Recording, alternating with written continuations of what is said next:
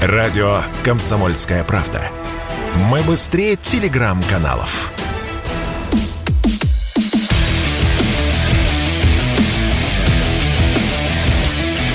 Программа с непримиримой позицией. Утренний Мардан. И снова здравствуйте, и снова в эфире радио «Комсомольская правда». Я Сергей Мордан, идет трансляция в Ютубе. Слава богу, не отключили нас, проклятые америкосы от Ютуба-то. Там а, есть такой канал, называется «Мордан 2.0». Не забывайте подписаться, а если пользуетесь, если смотрите, ну, в перерывах между тем, как опрыскивать смородину и как э, сделать э, скамейку своими руками, ну, тогда лайк, лайк, отдаете свой честный лайк. Ну и подпишитесь на телеграм-каналы «Мордан» и «Русский доллар. В продолжение предыдущей темы. Китаем а, не исчерпывается повестка дня. Китай это не более чем а, один из новых таких кризисных сюжетов, которые появляются вокруг России. Ну, собственно, именно поэтому мы про это говорим, не потому что совсем не о чем разговаривать, а потому что у Китая с а, Российской Федерацией огромная граница, если вы вдруг не знали. У Китая с Российской Федерацией огромные торговые экономические связи. А в ситуации вот э, той э, войны, которая у нас идет с Западом, да, Китай является так или иначе нашим ключевым партнером, ну и где-то даже и союзником. Но давайте мы сейчас вернемся к тому, где вот разворачиваются основные события применительно к России. То есть у нас своя война, у нас есть свой Тайвань. Там и народишку побольше больше э, живет. И наша политика в отношении этого нашего русского, русского Тайваня не вполне последовательная. Вчера а, вот меня спрашивали во время а, эфира а, другого, не, наш, не, не моего эфира, что вот не вижу ли я аналогий между происходящим на Украине и происходящим а, на Тайване. Я сказал, что категорически нет. И объяснить довольно просто. Китайцы никогда не признавали никакого отдельного Тайваня. Никогда. Ни в 49 году, ни в 79 ни в 2009 Это мы, придурки, в 1991 году признали раздел Союза Советских Социалистических Республик и сказали, что да, на карте есть еще 14 независимых государств. И среди них Украина. Вот, собственно, и все. И поэтому там две трети геморроя, которые мы имели, имеем и еще будем долго иметь, все проистекает из этого очевидного факта, что мы признали расчленение исторической России. Я подчеркиваю, расчленение исторической России. Мне ни, вот, ни капельки, нисколько не жалко а, того обстоятельства, что стал независимым Азербайджан. Например, мне дела нет до того, что за независимость боролась несчастная Грузия и теперь 30 лет не знает, что с этой чертовой независимостью делать. Ну, правда. И даже с прибалтами.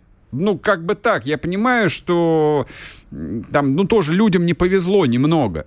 Но вот э, с, признавать э, Украину-то как-то было, ну, совсем странно. Да, и Белоруссия там тоже, кстати. Естественно, правильно понимаете. Правильно. Вот, вот в чем разница между Украиной и Тайванем. Мы признали Украину, а сейчас нам придется переформулировать эту идею. Поэтому приходится, пришлось сначала 8 лет жить, э, значит, глядя на то, как э, Донбасс истекает кровью, а теперь придется, ну я очень надеюсь, я в этом на 100%, кстати, не уверен, проводить референдумы на освобожденных территориях. Но вот лично для меня, вот если, если бы меня спросили бы, хотя кто меня спросит, а, сказать, Сергей Александрович, а вот скажи, э, дорогой, 22% Украины, которые перестанут быть Украиной, тебя устраивают? Нет, не устраивают. Не устраивают. Я хочу, чтобы курорты Карпат тоже были нашими курортами. И вот та конфигурация, которая, скорее всего, в ближайшие годы не изменится, когда 70% населения России ни разу не были за границей, ни разу в своей жизни не были за границей, ну давайте примем это как вызов. Давайте отодвинем границы, чтобы нам никуда и не надо было ездить. Ездим в Сочи, хочу, чтобы мы еще ездили в Карпаты.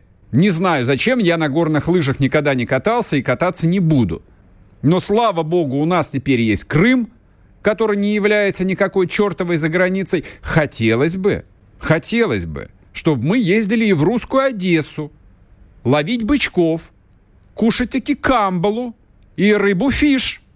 Нашу русскую рыбу-фиш в Одессе я хотел бы кушать. Вот и вся концепция. Но для этого придется пойти по китайскому пути и сказать, что нет – никакой отдельной Украины. Нет никакой независимой Украины. Нет, не было и никогда не будет. А то, что возникло, это историческое недоразумение. Это Ельцин, гадина, предатель и мразь. Преступник. Мы денонсируем все подписанные документы, включая договор о дружбе и сотрудничестве между Россией и Украиной, подписанный в каком, по-моему, черт, я не помню, то ли 2003, то ли 2004 год. Да какая разница, господи? Давно это было и неправда. Это так, политтехнологическое отступление. Но а, война-то, а наша специальная военная операция идет а, своим чередом. И вчера, наконец, Верховный суд, вы не поверите, официально объявил а, полк Азов террористической организацией. Черт побери.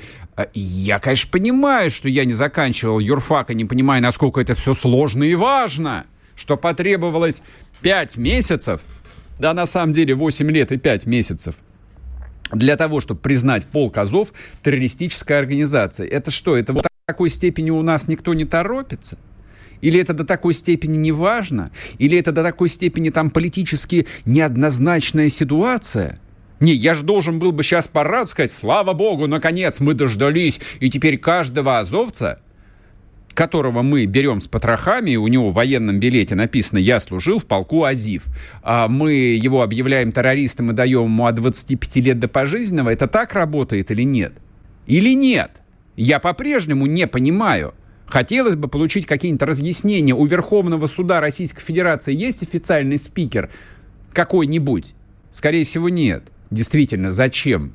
Кто мы такие, чтобы нам объясняли решение Верховного суда. Вот решили, да, читайте, а дальше вам, может быть, какие-нибудь юристы растолкуют. Хотелось бы, чтобы растолковали. Потому что история с, этого, с этой а, самой а, Еленовкой, СИЗО Еленовка, она же тоже... Я понимаю, что у нас Китай случился, и все тут же забыли. Ударили ракетой. Гуд, хорошо, ладно, американцы проклятые вместе с хохлами. Ну, тем более, что Тут же появилась информация о том, что украинский генерал, а, не, наз, не помню, как, как его фамилия, и не хочу даже вот сейчас искать и вспоминать. Не нужна мне фамилия украинского генерала. Он все равно должен погибнуть в ближайшее время или сдаться в плен. Вот какой-то украинский генерал признал, что выбор целей для Хаймерсов осуществляется а, там с одобрения американской разведки. Так а что было с Еленовкой-то? Где комментарии? Почему тема так вот стремительно уходит в песок? Ну, то вот с точки зрения военной пропаганды. Смотрите, что происходит. А, они явно грохнули полста этих упырей. Так, а, кстати, да, тут я прервусь а, до Владлена Татарского. Мы дозвонились. Вот мы сейчас с ним поговорим. А, Владлен, привет тебе. Э, да, здорово, здорово, Сергей. Да, наконец есть связь. Хорошо, ты, наверное, нашел какую-то вышку и включил телефон. Слушай... Да нет, я это спутник пролетал мимо. Да. А, ну слава богу. Слушай, вот смотри, история а, по поводу признания Азова террористической организацией. Я здесь яростный монолог говорил, пока до тебя дозванивались. А вот как ты думаешь, ага. а теперь каждый попавший в плен азовец, а, он а, ведь как, как официальный а, террорист должен получать от 25 лет до пожизненного?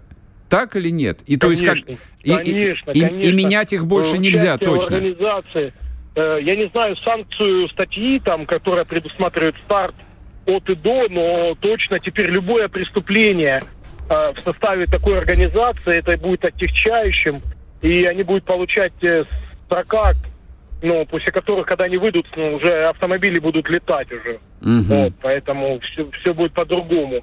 Поэтому это, конечно, это почему это не сделали раньше? Почему правый сектор э, в 2015 году признали, да, э, организацией террористической, а с Азовом так долго вот это занимались, это вообще непонятно.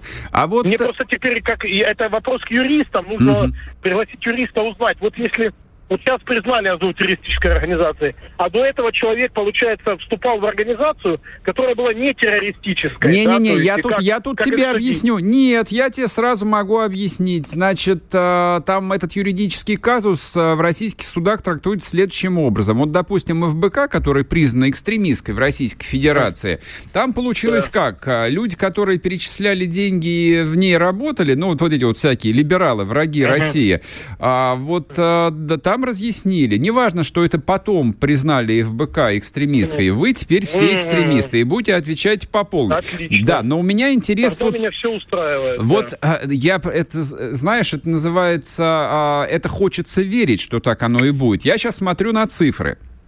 А официально, по данным Минобороны России, в плен на Азов стали, сдались 2439 бойцов полка Азов. Но мне кажется, здесь какая-то ошибка, потому что я думаю, что ошибка, это... конечно. Да, это тут в полку не может быть просто столько людей. А Значит, 140 человек обменяли, 50 человек в Еленовке похоронили, а сколько осталось? Спорткп.ру О спорте, как о жизни.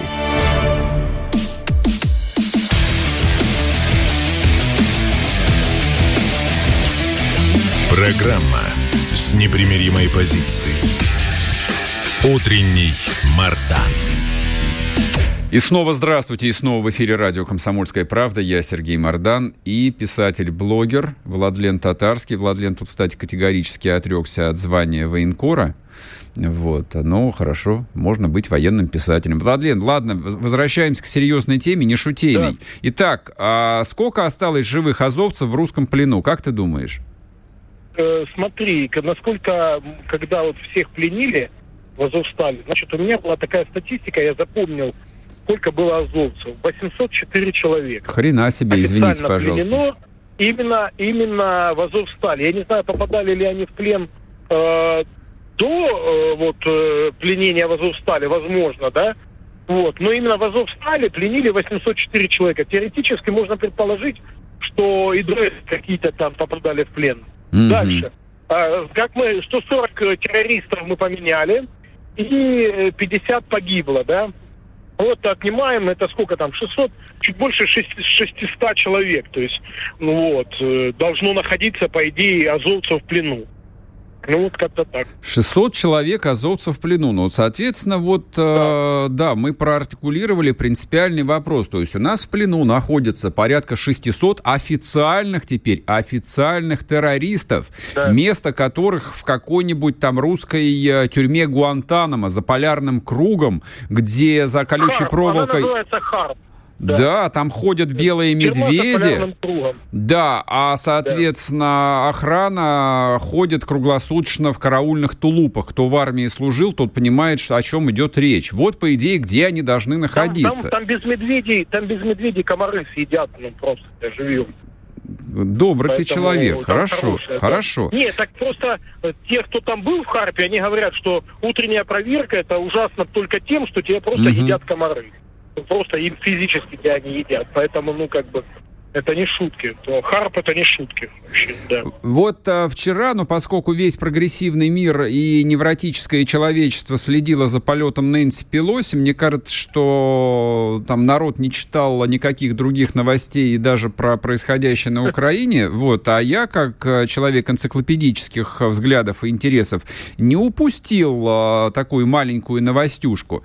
Значит, новостюшка звучала следующим образом. В Киеве заявили о том, что погиб погибшие азивцы готовились к обмену. Ну и, соответственно, из этого несложно сделать простой вывод о том, что их убили ну вот, не знаю, там, непримиримые, которые категорически против того, чтобы менять все этих, э, значит, упырей. А, что думаешь по этому поводу? Рабочая версия, нет? Как думаешь? Может быть, нет, действительно, да, да, дали денег американцам, бред, и они навели ракету это, на азовцев. Это, это представь, это представь, э, непримиримые кто? На, э, эти, наши русские Да, да, да, наши русские, наши русские. Но это кто-то кто вычислил список, да, и как-то там э, избирательно поджег на бараке конкретно тех, кто готовил ну, а как же раненые? Да это, ну, ну, это, ну, бред. Я же говорю, как хорошо, что наши не стали долго думать, а сказали все как есть, да, сразу с первого дня. Вот. А то бы мы сейчас оправдывались о том, что там кто-то, Петров и Баширов спалили с огнемета азовцев там или э, по приказу Пригожина во имя Путина э, Вагнер спалил там или еще. Я говорю, все теперь, теперь они могут придумывать, что хотят. Все и так знают. Хаймерс прилетел по промзоне, может быть, может быть. Они думали, что сейчас же, сейчас вообще долго в надежде попасть э, что там какие-то склады, какие-то там хранения оружия, техники. Ну, представляете, да, э, промышленные предприятия, э, там, ну, цеха, да, ты ангары загоняешь туда технику загоняешь. Поэтому это систематически долбят. Я был в одном селе, там просто спалили фермерам ангары, думая, что там техника. Поэтому угу. Еленовка, она недалеко там относительно от линии фронта. Я думаю, они от такой же логики отталкивались, долбанули туда и спалили своих побратимов.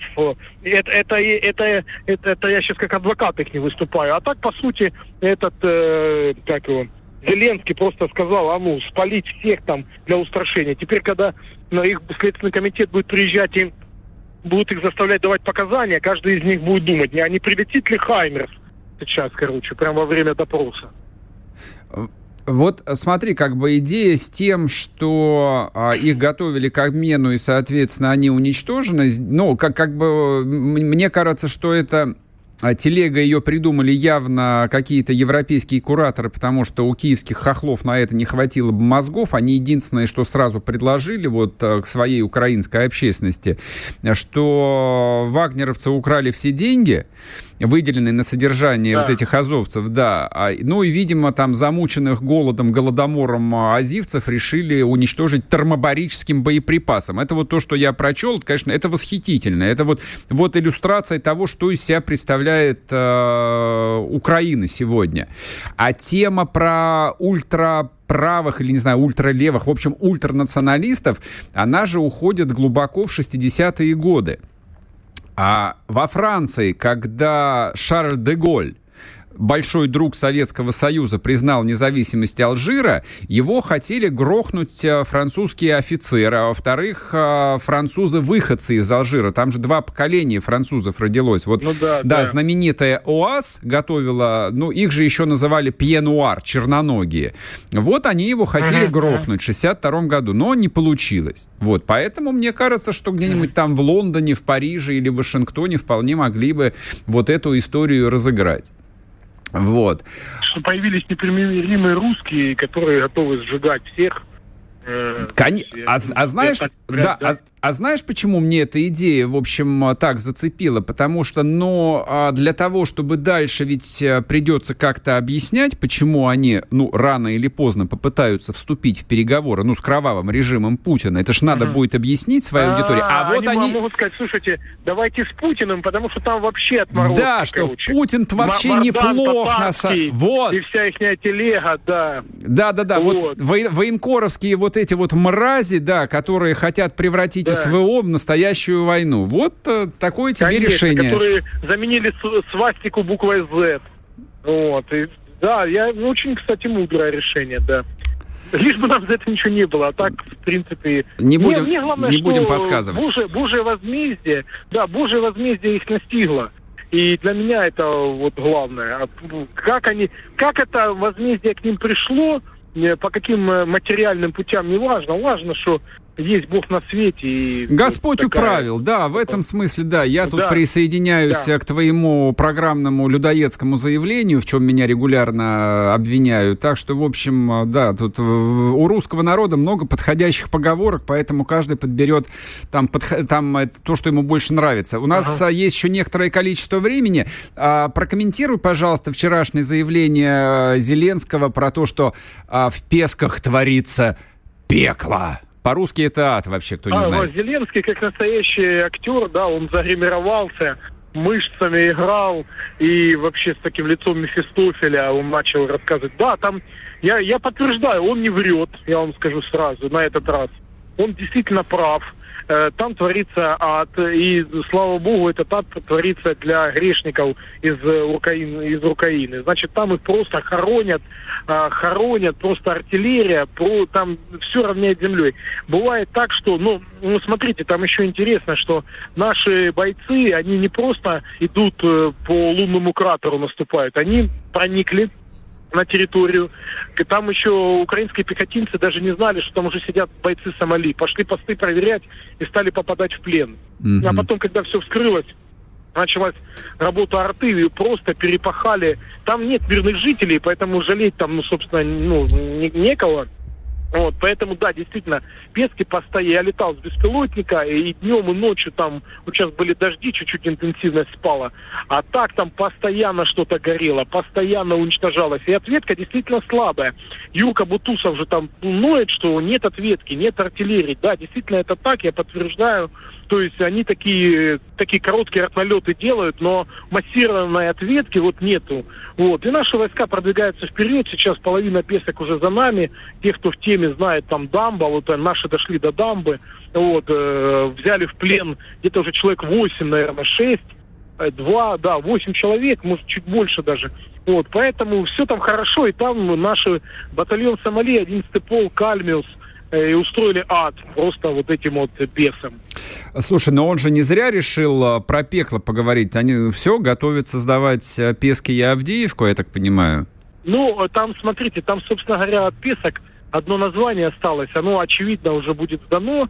Там просто у них нет сил держать. Вот, поэтому, да, конечно, он готовит, да, безусловно, морально-психологически, он уже готовит э, свой электорат к тому, что, значит, это будет сдано. Оно ну, рано или поздно сдались. В принципе, в принципе, это укладывается в их стратегию, которую они для себя определили, это сопротивление на Донбассе, да, и я насколько возможно задержать наше продвижение, и контратаки на Херсонском направлении. Вот. Ну, что еще радует, что все-таки я думаю, что э, запасы снарядов советских у них закончились, пушки, стволы э, советские расстреляны после такой интенсивно, mm-hmm. интенсивности. А натовские пушки, их не так много, чтобы по всей линии фронта устроить шквал огня. Mm-hmm. То есть они их возят туда-сюда, да, устраивают успешные налеты. Но это болезненные уколы, не более того. Это не смертельные раны, это болезненные уколы для нашего организма. Все, но мы, мы идем вперед, мы наступаем и снарядами засыпаем просто просто засыпаем. Короче, это прекрасно. Это прекрасно. Владлен, спасибо тебе огромное. Большой поклон и привет всем русским солдатам. Владлен Татарский был с нами. Я к вам вернусь. Чтобы получать еще больше информации и эксклюзивных материалов, присоединяйтесь к радио «Комсомольская правда» в соцсетях.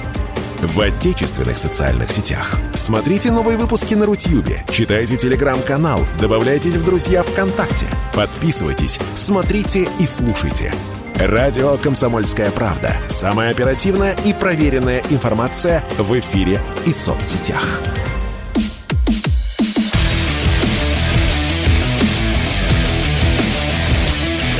Программа с непримиримой позицией. Утренний Мардан. И снова здравствуйте, и снова в эфире радио «Комсомольская правда». Я Сергей Мордан, приветствую всех, кто присоединился и к программе, и к трансляции. Соответственно, трансляция идет в Ютубе, на YouTube-канале «Мордан 2.0». Не забудьте ставить лайки, не забывайте подписываться. Да, и, кстати, рекомендуйте своим друзьям, знакомым, потому что при всем при том, что радио «Комсомольская правда» имеет, в общем, федеральный очень большой охват, много городов, где нас нет, много. Ну вот для этого и есть социальные сети – кстати. О чем хотелось еще поговорить? А, про несчастных олигархов я хотел вам рассказать. А, не все простым а, русским людям страдать. Значит, вчера американский Минфин выкатил очередной пакет санкций. Давайте я вам расскажу, а вы порадуетесь, кого туда включили. Ну, не все, там много на самом деле народу, очень много народу. Но 6 миллиардеров из российского списка Forbes там есть. Среди них Андрей Мельниченко, бывший владелец Еврохима. Девятое место в российском рейтинге Forbes 2022. На самом деле он не бывший владелец, это, в общем, схемная была история а, по выходу из официальных владельцев, типа все имущество переписано на его прекрасную жену. Так что Андрей Мельниченко по-прежнему является владельцем Еврохима. Состояние оценивалось в 11 миллиардов долларов. Виктор Рашников Виктор Рашников, глава Совета директоров ММК Магнитогорский медкомбинат. 18 место Forbes, 6,6 миллиарда долларов. Андрей Григорьевич Гурьев и сын его Андрей Андреевич Гурьев, два Гурьева, совладельцы Фосагра. 24 место, 4,8 миллиарда долларов. Александр Пономаренко, совладелец Шереметьево. Ну, там, там есть еще, в общем, довольно много разных активов, в том числе Новосибирский морской порт и так далее, и так далее. Почти 2 миллиарда. Дмитрий Пумпянский, бывший член Совета директоров ТМК, но тоже не бывший, это такая схемная была сделка. А в рейтинг он 22 года не попал, а в 21 году имел 62 место. Вот. Вот такие санкции. Ну, там а, много людей э, включили в этот список э, и Владимира Сальда, и Кирилла Стремаусова, включили Алину Кабаеву, включили большой набор юридических лиц и все остальное, а также 893 официальных лица России, включая всех сенаторов, ну и кого-то еще. Значит, а, я про, почему с таким а, сладострастием прочитал э, фамилии участников э, рейтинга, Спорс, э, рейтинга Forbes? Ну, во-первых, э, я понимаю, что абсолютное большинство добрых русских людей к миллиардерам не испытывает никакой симпатии и сочувствия. Это первое. Поэтому да, да, да, это популизм чистой воды. Во-вторых, я считаю, что для того, чтобы вот говорить о такой вещи, как сплочение нации, сплочение нации, а, но определенные издержки от а, происходящего должны, конечно же, нести все. И простые люди, которые ходят в какой-нибудь магнит или пятерочку и смотрят, а, что цены на обычный их набор продуктов питания, которые они покупали, там поднялись процентов на 20, за последние полгода, и миллиардеры должны пострадать. Нет, они-то, в общем, ясно, что ни в какую пятерочку не ходят, я понимаю. Но, знаете, ощущение от того, что ты потерял а, яхту, как Мельниченко, а, или что ты потерял там несколько миллиардов долларов, как все они наверняка, потому что наверняка они потеряли массу активов, которые были заморожены. Но это ожесточает людей. В отношении некоторых вот этих вот господ – из этого списка я точно знаю, мне рассказывали люди, которые на них работают, о том, что, ну вот, э, почти все они, ну, плохо относятся к коллективному Западу. Ну, люди-то они русские ведь, на самом деле. Люди-то они хорошие, нормальные, воспитаны-то они все были при советской власти, почти все в армии советской служили. Там такая закваска верная. За 30 лет испортились, конечно.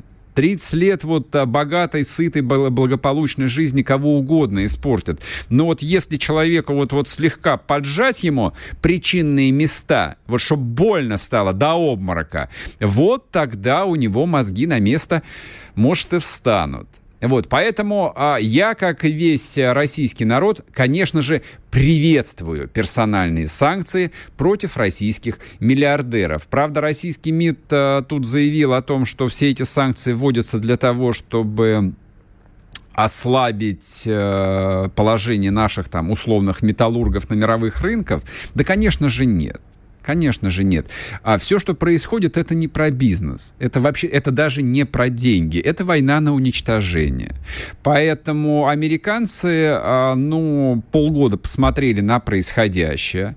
То есть они осознали, что российский правящий класс, ну вот эти вот пресловутые 100 тысяч семей в массе своей лояльны политической системе, путинской политической системе, да, лояльны. В общем и целом, а весь российский народ – это народ имперский, это народ э, реваншистский, как поляки про нас говорят. Да, мы реваншисты, да, мы жаждем реванша, да, мы жаждем реконкисты. Да, как сказал Путин, мы э, ждем того, что мы вернем все свои исторические земли. А кто будет стоять на нашем пути, мы того убьем.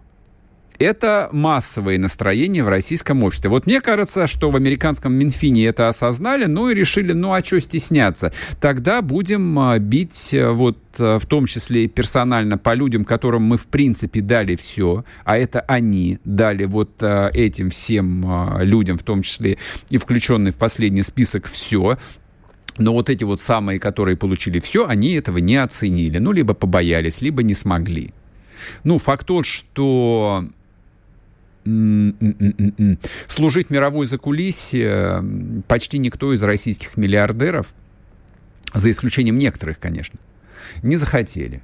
А те, которые даже и захотели, в общем, стараются пока что держать язык за зубами и не делать неосторожных шагов, ну, чтобы в итоге чая с полонием не испить где-нибудь в городе Лондоне. Есть только да, тоже несколько таких вот а, персонажей, а, вот, которые много мельтешат, ну и видно, что, в общем, они с удовольствием отказались бы от российского паспорта, окончательно, окончательно от российских активов, но поезд ушел, не получится. А дальнейшие движения сопряжены с огромным личным риском.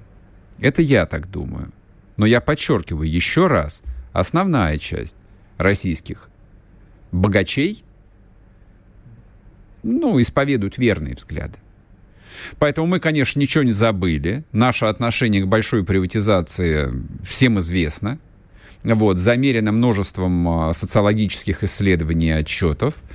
Но российский народ весь как один, включая миллиардеров, коррумпированных чиновников, продажных ментов, мы все все равно патриоты – и поэтому, как в песне, если завтра война, если завтра в поход, будь сегодня к походу готов. Ну, подчеркиваю, в массе своей все к походу, в общем, готовы.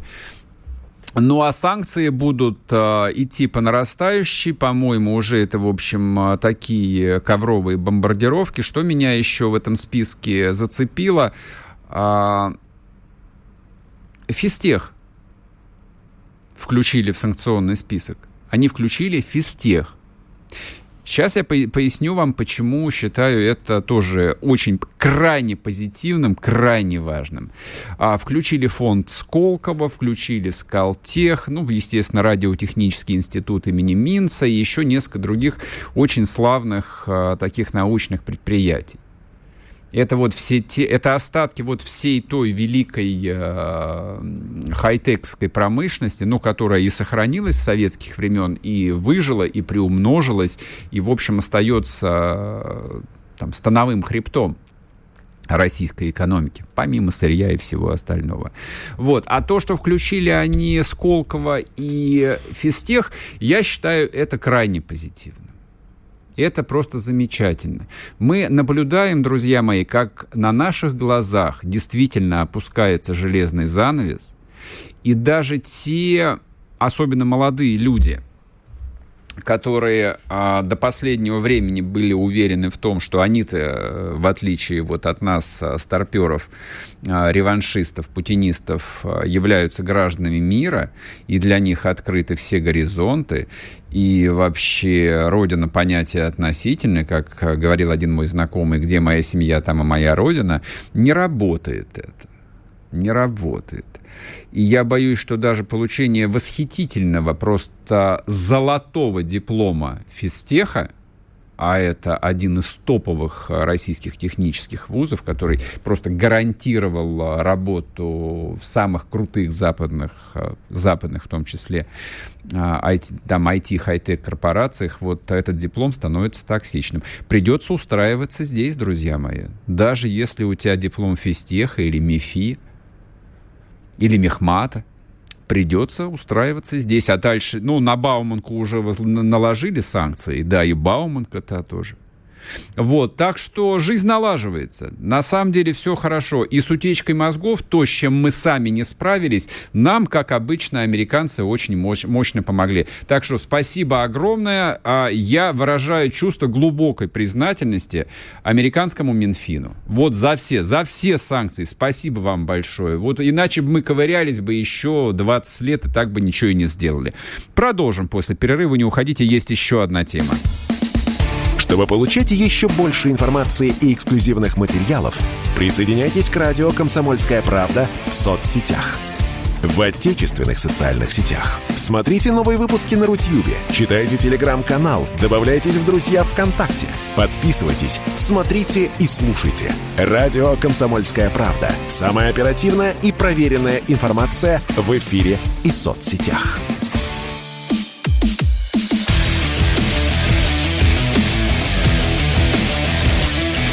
Программа с непримиримой позицией. Утренний Мардан.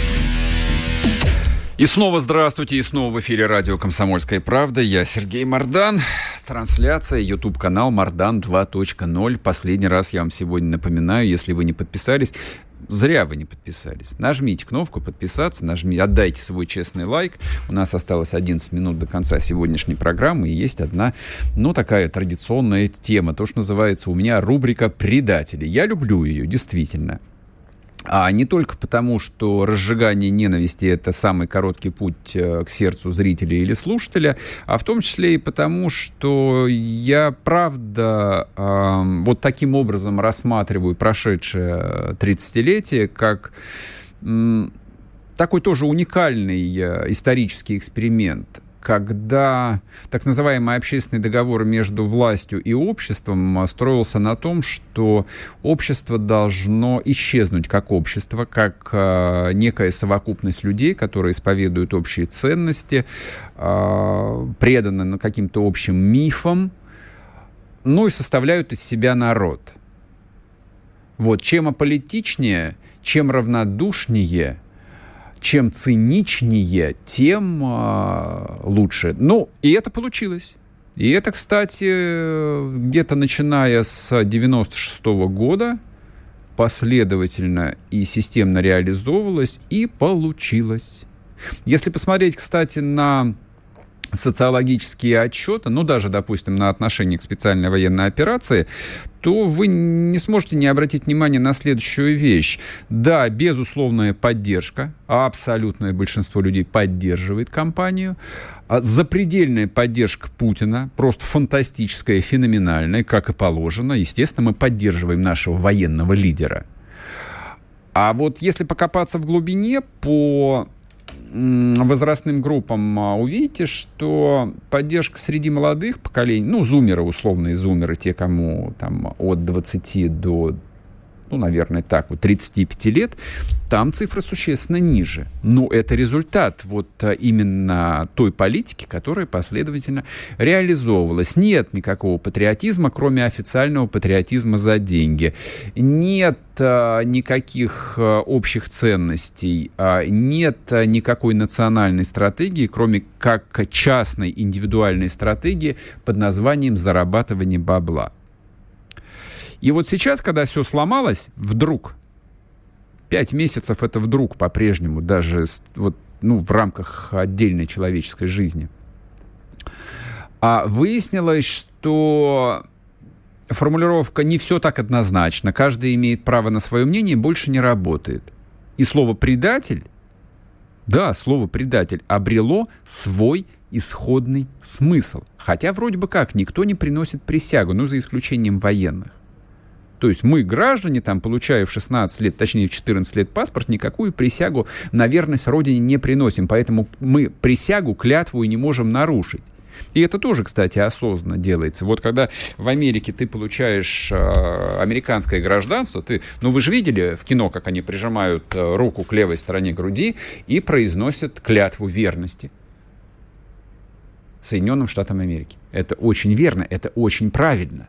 По-хорошему, каждый гражданин половозрелый должен произносить клятву верности. Соответственно, а клятва, если клятва есть, она может быть нарушена, и это в человеческой истории всегда должно иметь последствия. Вот поэтому а, эта рубрика и существует, и вот поэтому об очередном предателе, земной путь которого закончился, я хотел бы поговорить.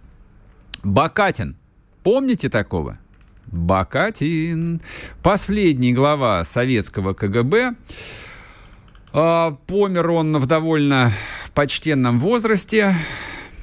Вот. А запомнился исключительно тем, что ну, естественно, санкции Михаила Сергеевича Горбачева, само собой, кто бы сомневался, он а, открыл американцам а, всю схему радиоэлектронных закладок, которые КГБ сделал в новом здании посольства Соединенных Штатов. И очевидно, что вот эта вот вещь, она не могла ни в одной стране мира, ни в каком веке, ни в каком году трактоваться иначе, как предательство. Предательство своей страны. И по-хорошему за это человек должен был быть осужден, поскольку это был Советский Союз, а тогда измена Родины, в общем, как вы помните, каралась расстрелом, смертной казнью, что тоже, в общем, логично. То есть преступление против государства всегда во всей человеческой истории каралось исключительно смертью, никак не по-другому. А он таки нет, дожил до глубокой старости, умер в своей постели. Ну да и ладно, бог с ним, дело-то прошлое. У нас и Михаил Сергеевич Горбачев до сих пор еще дышит, вроде бы как даже без помощи ЭВЛа и много кто еще из тех, кто вполне напрямую был причастен к, разного, к разным формам предательств, а, больших и малых, они тоже по земле ходят и прекрасно себя чувствуют. Но с Бакатиным отдельный вопрос. Отдельный вопрос. То есть умер и умер, как известно. Но его же решили похоронить на Троекуровском кладбище. Вот это ведь удивительно.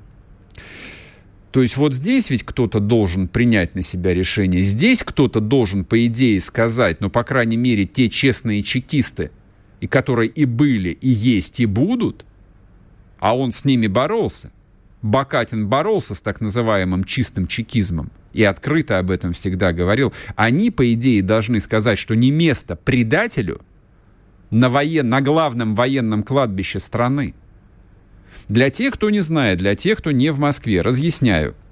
Значит, по такой неофициальной э, градации первое кладбище, ну, некрополь, вот так вот торжественно скажу, первый некрополь национальный в стране – это Новодевичий, Новодевичье кладбище. То есть у Кремлевской стены, слава тебе, Господи, больше никого не хоронят. Поэтому Новодевичья это как альтернатива. Ну, поэтому там хоронили и Ельцина, ну и целый ряд э, других людей. Я не буду сейчас э, перечислять и не буду, в общем, это обсуждать, кто достоин, кто недостоин. Второе кладбище по значению вот в этой табеле о рангах это Троекуровское. Оно неофициально, вот неявно, но стало главным военным некрополем – Троекуровское — это кладбище, где должны хоронить героев. Кладбище, вот как у американцев есть Арлингтонское, вот по идее на Троекуровском должен быть военный пантеон. Там должны а, хорониться люди, в том числе и герои украинской кампании. И там много славных людей а, упокоилось. И вот рядом с ними должны закопать вот этого мерзавца, выродка и упыря. Удивительно. И тем более удивительно, что это происходит сейчас, когда все меняется на глазах. Когда, я повторяю, когда предательство снова стало предательством. И об этом слух говорят. Люди, кого невозможно не услышать, когда об этом говорит Володин, когда об этом говорит Медведев, когда об этом, ну, Путин об этом всегда говорил, а редко, но очень четко, очень акцентированно. То есть для Путина понятие предательства – всегда значило очень многое. Он никогда этого, к этому слову легковесно не относился. А что, для кого-то секрет, что Бакатин это предатель, теперь мертвый? То есть для кого-то это непонятно, что этому человеку точно не место на Троекуровском кладбище? Да, его где-то должны похоронить. Конечно, мы же не, не знаю, там, не упыри какие-то. Но сделайте это максимально незаметно. Сделайте это не плюя в лицо а, людям. Вот а, близкие тех военных героев, славных офицеров, генералов, которых похоронили на Троекуровском, а кто-то и рядом, вот по идее с этой могилой ведь будет лежать. Вот они будут приходить и видеть, там наверняка и славное надгробие поставят, недешевое. Там и семья в полном порядке, я вас уверяю. У Бакатина Все в полном порядке было по жизни. И сын там в Монако живет, миллионер. Все пироги. Ну и многих он выкормил. Из людей, которые сегодня занимают достаточно э, заметные посты в российском истеблишменте. Многие из них являются профессиональными патриотами и выступают в телевизоре даже. Хотя работали на предателей и, в общем, а, работали в совершенно предательской системе. То, во что превратилась Россия, возникло не в один день. И это не какая-то вот неизвестная сила, там спустившаяся с небес, и все переменила. Нет. В этом участвовали тысячи, десятки, сотни тысяч людей, каждый на своем посту. Кто-то напрямую работал на ЦРУ, кто-то напрямую работал на американские всевозможные организации и фонды, связанные со спецслужбами, занимаясь там приватизацией, разоружением, а, культурными связями, много чем еще. Но все они были предателями.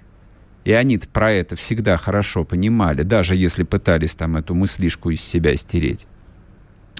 В общем, я не знаю, честно говоря, чем это закончится. Мне самому крайне любопытно. Вот удастся втихую Бакатина похоронить на военном мемориальном кладбище, или все же, в общем, ворота его перед этим гробом закроются. Вот на этой оптимистической ноте мы заканчиваем сегодняшнюю программу. Будьте здоровы, берегите себя. Завтра услышимся в то же самое время.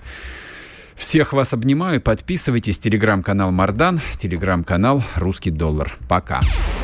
Чтобы получать еще больше информации и эксклюзивных материалов, присоединяйтесь к радио «Комсомольская правда» в соцсетях. В отечественных социальных сетях. Смотрите новые выпуски на Рутьюбе, читайте телеграм-канал, добавляйтесь в друзья ВКонтакте, подписывайтесь, смотрите и слушайте. Радио «Комсомольская правда». Самая оперативная и проверенная информация в эфире и соцсетях.